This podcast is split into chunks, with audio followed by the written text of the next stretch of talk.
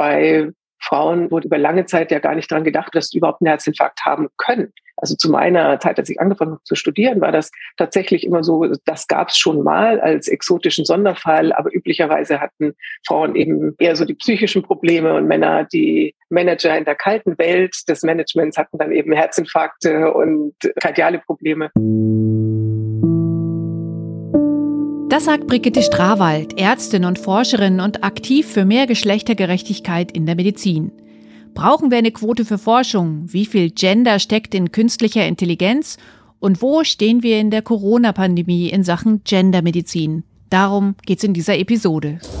Hallo, hier ist Barbara Streidel und das ist die 51. Folge von Stadtland Krise, dem feministischen Podcast von Frauenstudien München. Im Januar 2022 haben Laura Freisberg und ich unsere Gedanken zu Gendermedizin aufgenommen und die wollen wir heute noch einmal wiederholen angesichts der Wichtigkeit der daran geknüpften Debatte. Gendermedizin oder geschlechtersensible Medizin, das ist eigentlich keine neue Erfindung. Doch dass sie richtig ernst genommen wird, dass im Studium, in der Forschung und in der Praxis darauf geschaut wird, ja, wer sitzt mir denn jetzt gegenüber, das ist eben doch neu und keineswegs selbstverständlich. Die Geschlechtergerechtigkeit im Gesundheitswesen beschreiben ja viele. Der Mann ist der Chefarzt und die Frau ist die Pflegerin. Daneben gibt es eben auch bei den vermeintlich geschlechtslosen Algorithmen ein Problem. Dass es reinkommt in eine künstliche Intelligenz, hat auch einen Einfluss auf das, was rauskommt. Und da ist er schon, der Gender Bias. Also sozusagen eine Voreingenommenheit der künstlichen Intelligenz. Und das ist ja eigentlich offensichtlich. Also wenn wir uns eine medizinische Studie vorstellen, wenn an dieser Studie nur Männer daran teilnehmen, dann wirkt sich das natürlich auch auf das Ergebnis aus. Und wird dieses Ergebnis dann in eine KI, in eine künstliche Intelligenz eingespeist, die dann wiederum Algorithmen erstellen soll, indem sie bestimmten Mustern oder Häufigkeiten folgt, dann wirkt sich diese rein männliche Probandengruppe natürlich weiter aus, weil halt Faktoren, die äh, Frauen betreffen, vielleicht überhaupt nicht auftauchen. Genau. Und das hat natürlich Folgen. Diagnosen, Behandlung, Dosierung von Medikamenten, alles auf eine rein männliche Gruppe ausgerichtet. Schon längst wird ja von den verschiedensten Seiten gefordert, dass unser Gesundheitssystem künftig gendergerecht ist. Wir haben am Anfang Brigitte Strawald gehört. Sie ist Ärztin, arbeitet an der LMU München und erforscht als Epidemiologin Ursachen, Verbreitung und Folgen von Krankheiten. Daneben ist sie auch aktiv beim Frauennetzwerk She Health Women in Digital Health. Welche Daten erhoben werden müssen, wie das gemacht werden sollte und welche Auswertungen dann in die künstlichen Intelligenzen einfließen, darüber denkt sie nach. Beeindruckend, muss ich sagen. Klingt nach ganz schön viel zu tun. Ja, ich, die Liste der Dinge, um die sie sich kümmert, ist bestimmt länger als die Liste mancher anderer Leute.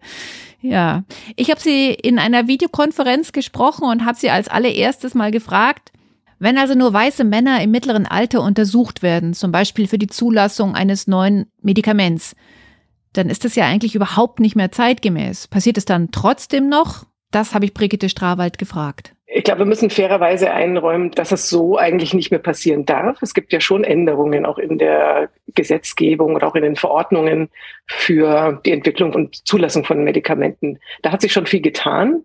Ist es eigentlich Pflicht, dass bei der Entwicklung von ja, neuen Medikamenten oder Verfahren, die für beide Geschlechter gedacht sind, auch beide Geschlechter eingeschlossen werden müssen. Wir sehen einfach in der Umsetzung Probleme, die sich nicht immer erklären lassen, die auch nicht immer dokumentiert sind und die auch nicht immer nachvollziehbar sind. Und da liegt natürlich das äh, Problem. Das heißt aber, eigentlich bei den neueren Medikamenten müssten wir immer hm, ja anders rangehen als bei historischen Daten, bei denen es schlichtweg weder gefordert war noch gemacht wurde. Okay, also die historischen Fälle lassen wir kurz beiseite, hm. aber ich höre doch schon sehr viele Konjunktive müssten, sollten, wären verpflichtet bei Ihnen. Woran liegt es denn, dass es trotzdem nicht passiert? Tja, das ist eine gute Frage und die ist so schwierig zu beantworten, weil auch da können wir bei vielen Problemen ja nur vermuten, woran es dann letztlich liegt. Ich nehme jetzt mal das aktuelle Beispiel der Covid-Pandemie, weil eigentlich war das doch ein disruptives Ereignis auch fürs Gesundheitswesen, bei dem neue Medikamente sehr schnell entwickelt werden mussten, neue Impfstoffe entwickelt werden mussten. Und eigentlich wäre das ja eine perfekte Blaupause gewesen, um zu sagen, ja gut, wenn wir jetzt so neu rangehen, dann schauen wir von Anfang an, dass wir die Daten so sammeln, dass sie für beide Geschlechter oder für auch diverse Geschlechter, das auch mal durchaus weiter und moderner denken, auch auswertbar sind. Das heißt, wir dokumentieren das dann auch schon so. Nur das ist verblüffenderweise nicht passiert oder zumindest nicht durchgehend passiert. Das hat ein Team von Kolleginnen ja auch analysiert, dass es hier, wie gesagt, verblüffende, erstaunliche Lücken gibt, die ich jetzt ehrlicherweise auch nicht erklären kann. Ich finde keinen guten Grund dafür, außer natürlich die Eile am Anfang. Also dass in der ersten Phase der Pandemie einfach handwerkliche Fehler passieren, weil damals alles ad hoc gerissen werden musste. Das ist auch erklärbar, auch verzeihbar, aber natürlich nicht über zwei Jahre hinweg. Die Eile könnte ein Grund sein, total nachvollziehbar. Es hat uns ja alle global kalt erwischt mit der Pandemie. Aber prinzipiell vermute ich doch auch noch neben der Eile die Kohle. Ähm, es ist doch einfach viel kostspieliger, Frauen zum Beispiel als Probandinnen einzusetzen, weil Frauen sich ja ständig verändern. Mal sind sie schwanger, mal haben sie ihre Tage, mal kommen sie in ein Alter, wo sie das nicht mehr haben oder wo sie es noch nicht haben. Absolut. Wobei das nicht nur das Geld ist, sondern natürlich die Organisation und die Auswertung. Das macht es echt kniffliger, das muss man schon zugeben. Sowohl von der Rekrutierung, denn das bedeutet ja, ich muss Studiendesigns schon anders aufsetzen. Ich bleibe jetzt mal bei dem klassischen Modell, Medikament oder Impfstoff wird geprüft. Dann ist ja das der Goldstandard, dass wir ähm, eine Gruppe prüfen, die eben nichts bekommt und eine andere Gruppe, die zufällig ausgewählt wird, die eben das Medikament bekommt oder den Impfstoff. Und es wird, wie gesagt, nicht entschieden, wer bekommt in die eine oder die andere Gruppe, sondern das wird so zufällig ausgewürfelt, damit wir nachher auch wirklich sagen können, gibt es einen sichtbaren Effekt.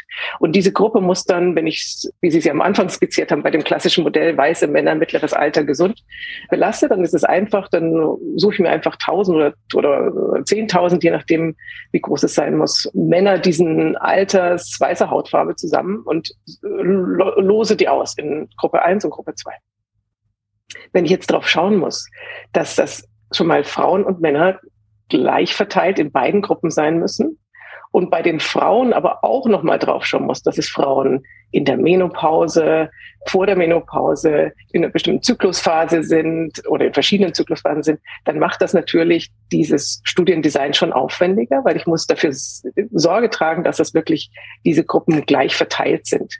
Das ist ein Aufwand, der bislang, ich kenne jetzt keine große Studie, in der das jemals so betrieben wurde, auch nur mitgedacht wurde. Wir haben das einfach in den Konzeptionen schon gar nicht drin.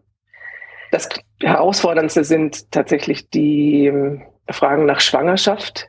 Und das war bislang in der Pharmaindustrie natürlich durchaus schon auch zu Recht ja sehr vorsichtig gehandhabt, weil bei neuen Medikamenten müssen wir natürlich im Grunde schon sicher sein, dass sie in einer Schwangerschaft keinen Schaden anrichten, weder für die werdende Mutter noch für das Kind. Das sind ja jetzt mal neben den organisatorischen Herausforderungen auch ethische Herausforderungen. Aber herausfordernd heißt ja nicht, dass es nicht geht oder dass wir es nicht machen dürfen, sondern dass wir einfach besser darauf vorbereitet sein müssten. Und da liegt, glaube ich, im Kern äh, das Problem, warum so vieles auch nicht passiert ist, warum wir auch so spät beispielsweise die Studien an Schwangeren hatten in dieser Pandemie mit den Impfstoffen, obwohl die ja, wie sich herausgestellt hat, wirklich eine Risikogruppe sind. Das war Brigitte Strawald und die Studie zu mangelnder Berücksichtigung von Geschlecht und Gender in klinischen Untersuchungen zu Covid-19, die kommt von Sabine Oertelt-Prigione. Wir verlinken auf diese Ergebnisse in den Show Notes. Ja, ich bin zwar eigentlich echt total müde, äh, über dieses Thema zu diskutieren, kann man das so sagen. Ich, ich, ich fühle eine große Erschöpfung, aber ich glaube, wir müssen doch noch mal kurz konkreter werden zum Thema Impfen und Schwangerschaft oder auch ähm, Auswirkungen, mögliche Auswirkungen der Impfung.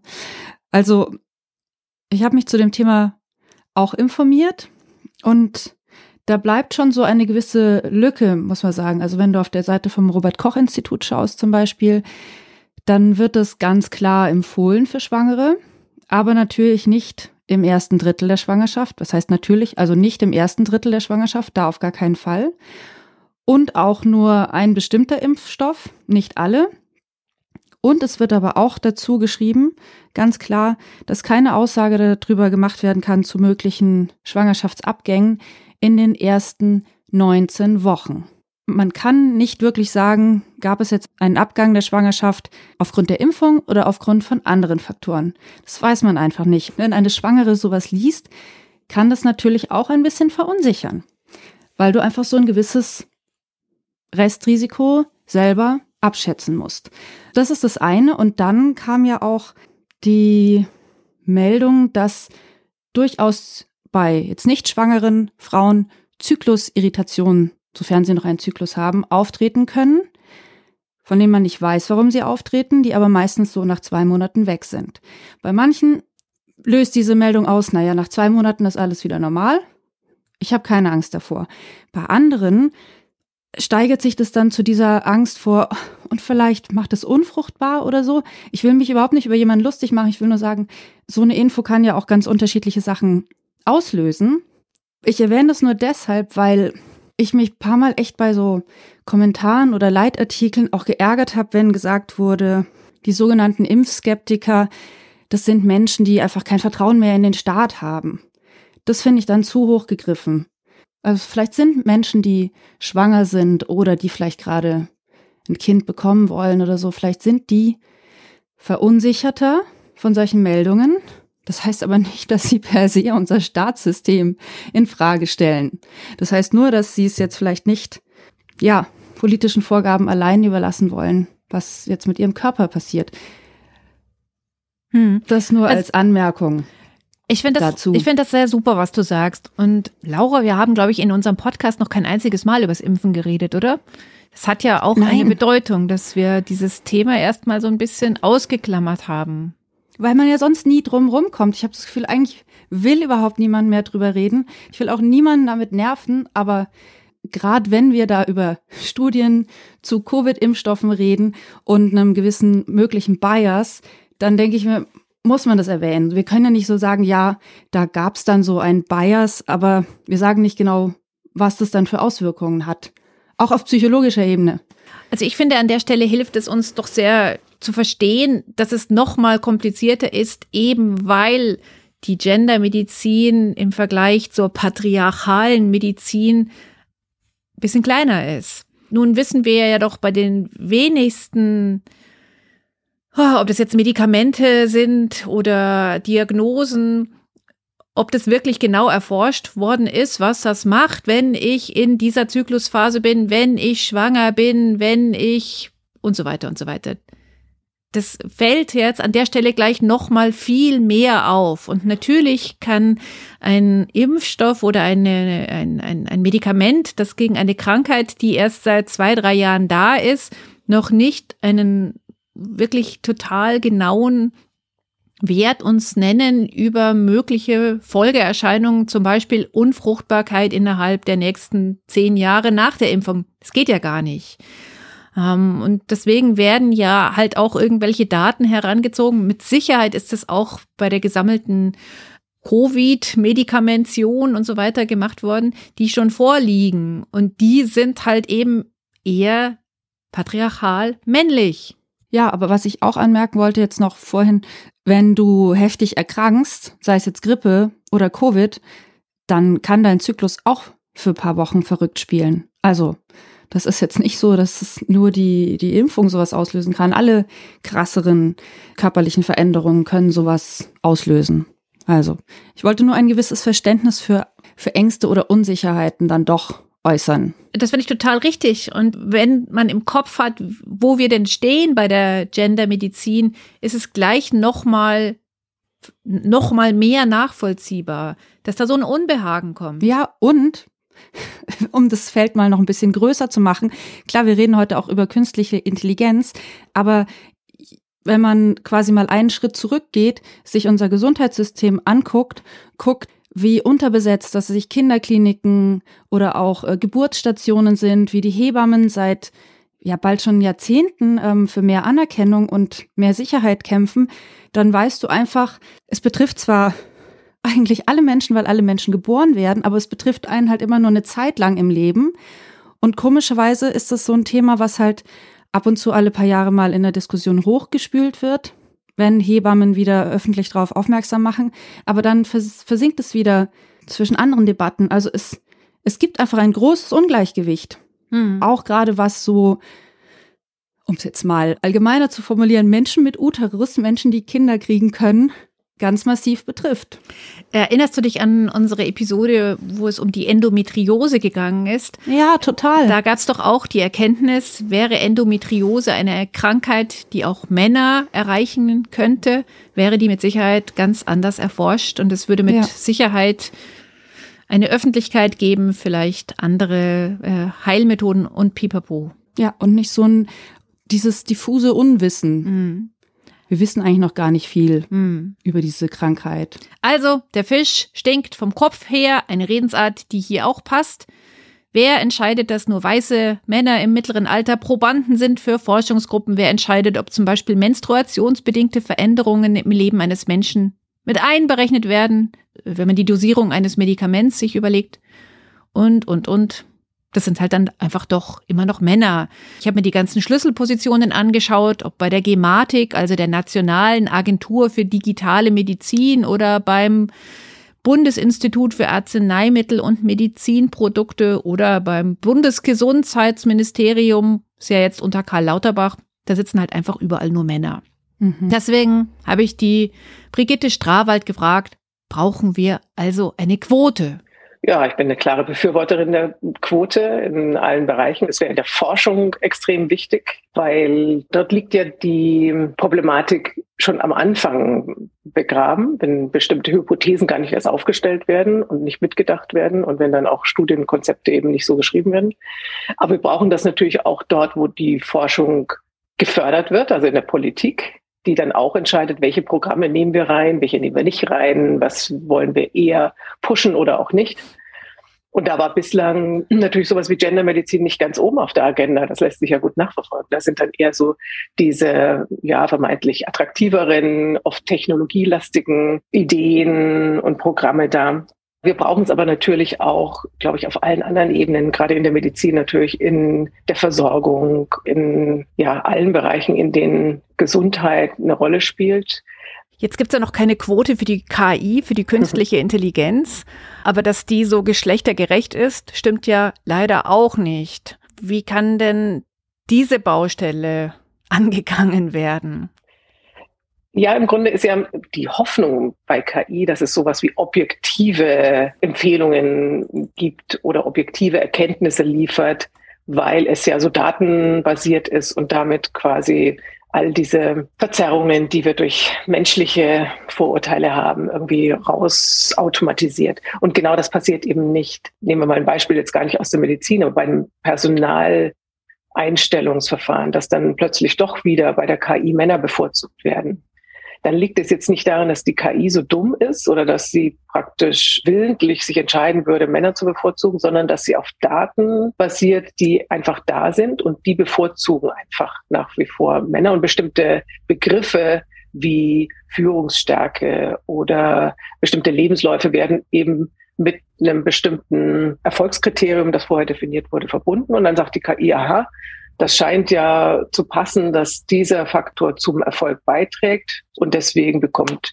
diese Person XY mehr Punkte als die andere Person, die eben diese Schlagworte nicht im Lebenslauf drin hat. Jetzt habe ich Sie ja gerade gefragt, ob wir eine Quote brauchen für die ganzen Schlüsselpositionen. Braucht man dann auch eine Quote quasi für die Daten, die in die KI eingespeist werden? Muss das gegendert, codiert werden, wie auch immer das gehen mag?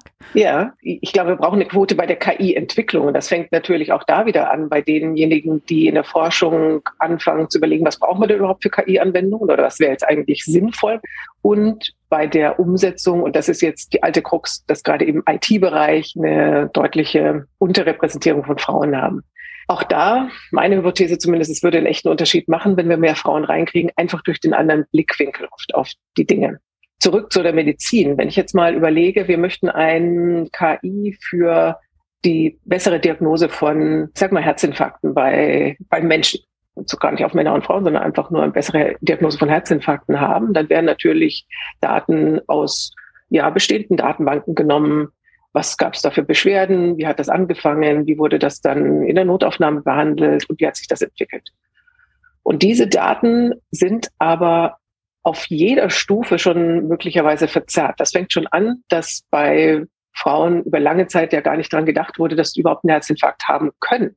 Wir haben immer noch Daten, die schon auch zu Teilen darauf basieren, weil diese Vorurteile so subtil weitergetragen werden, dass bestimmte Symptome bei Frauen eben einfach gar nicht wahrgenommen wurden und damit auch anders gar nicht kodiert wurden oder anders kodiert wurden, als es bei Männern waren, was dann auch unterschiedliche Einteilungen in Schweregrade beispielsweise nach sich zieht. Und die sind auch wieder kodiert. Das heißt, all das sind ja Daten, die in den Datenbanken so drin stecken und die wir jetzt auch nicht einfach rausnehmen können und sagen, na ja, das ist auf jeden Fall verzerrt, weil das können wir natürlich auch nicht so einfach belegen, dass die falsch sind oder wo genau dann der Fehler liegt.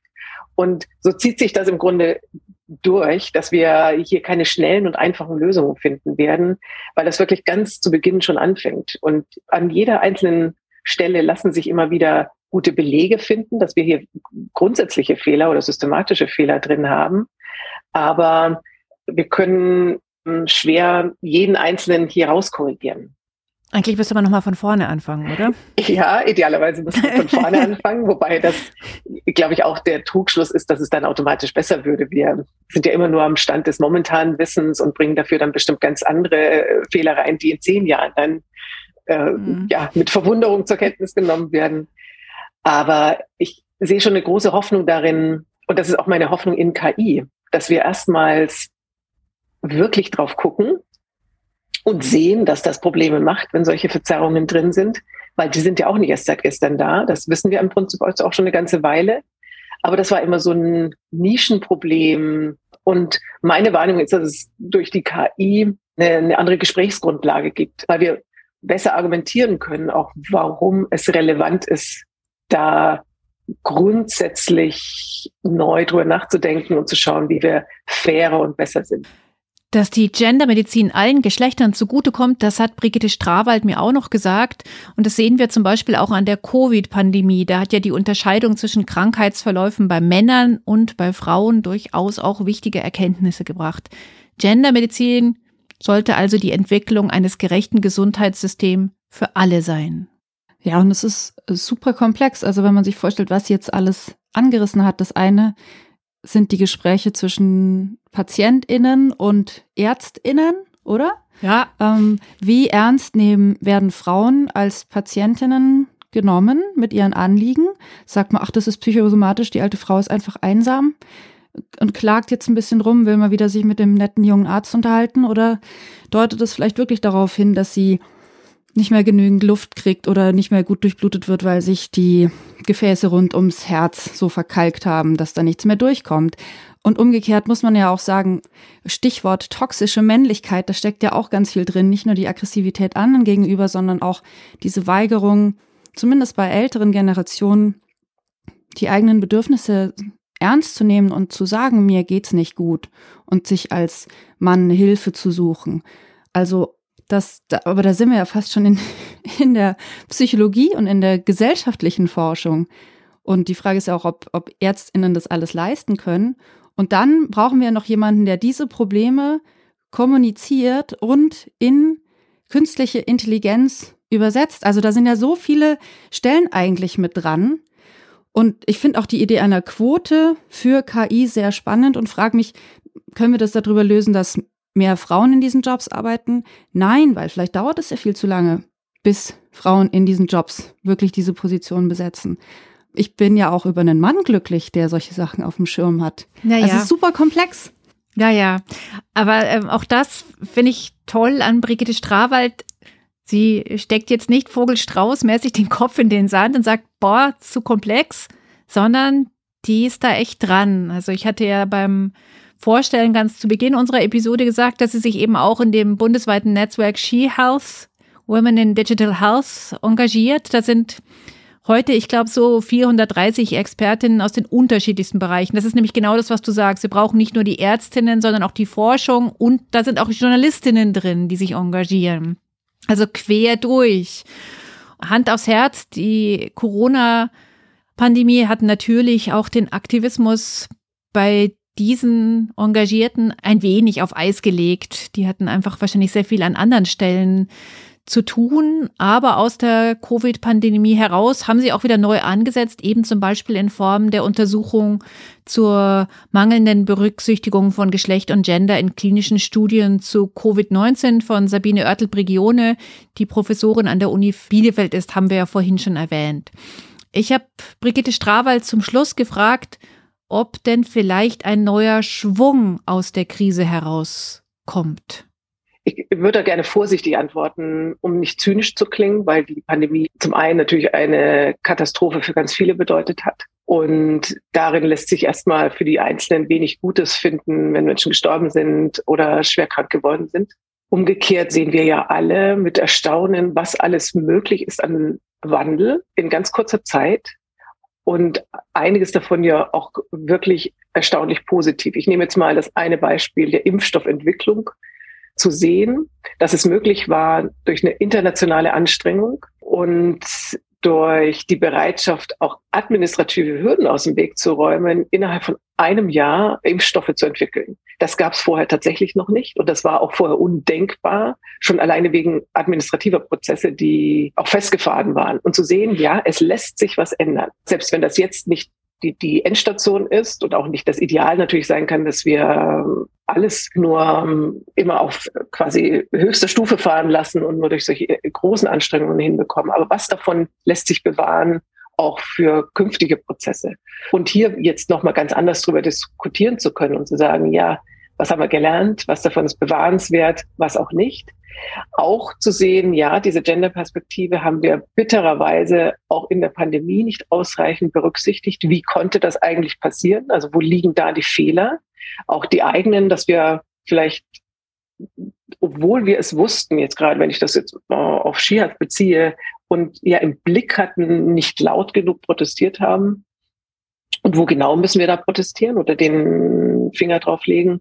Und vielleicht noch konkreter werden.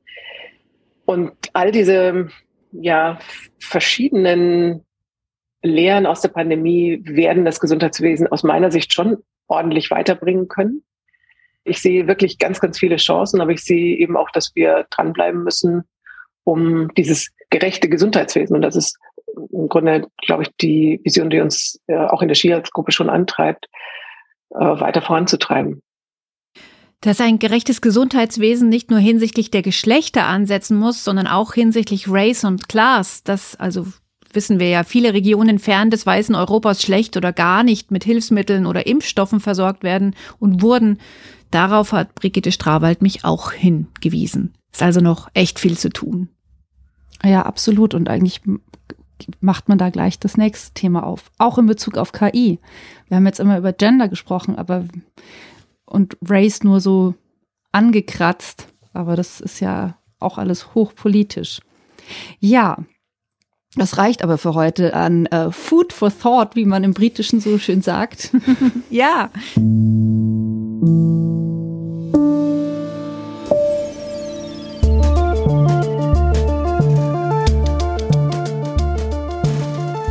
Vielen Dank fürs Zuhören. Wenn ihr unseren Verein oder unseren Podcast unterstützen möchtet, könnt ihr das sehr gern machen.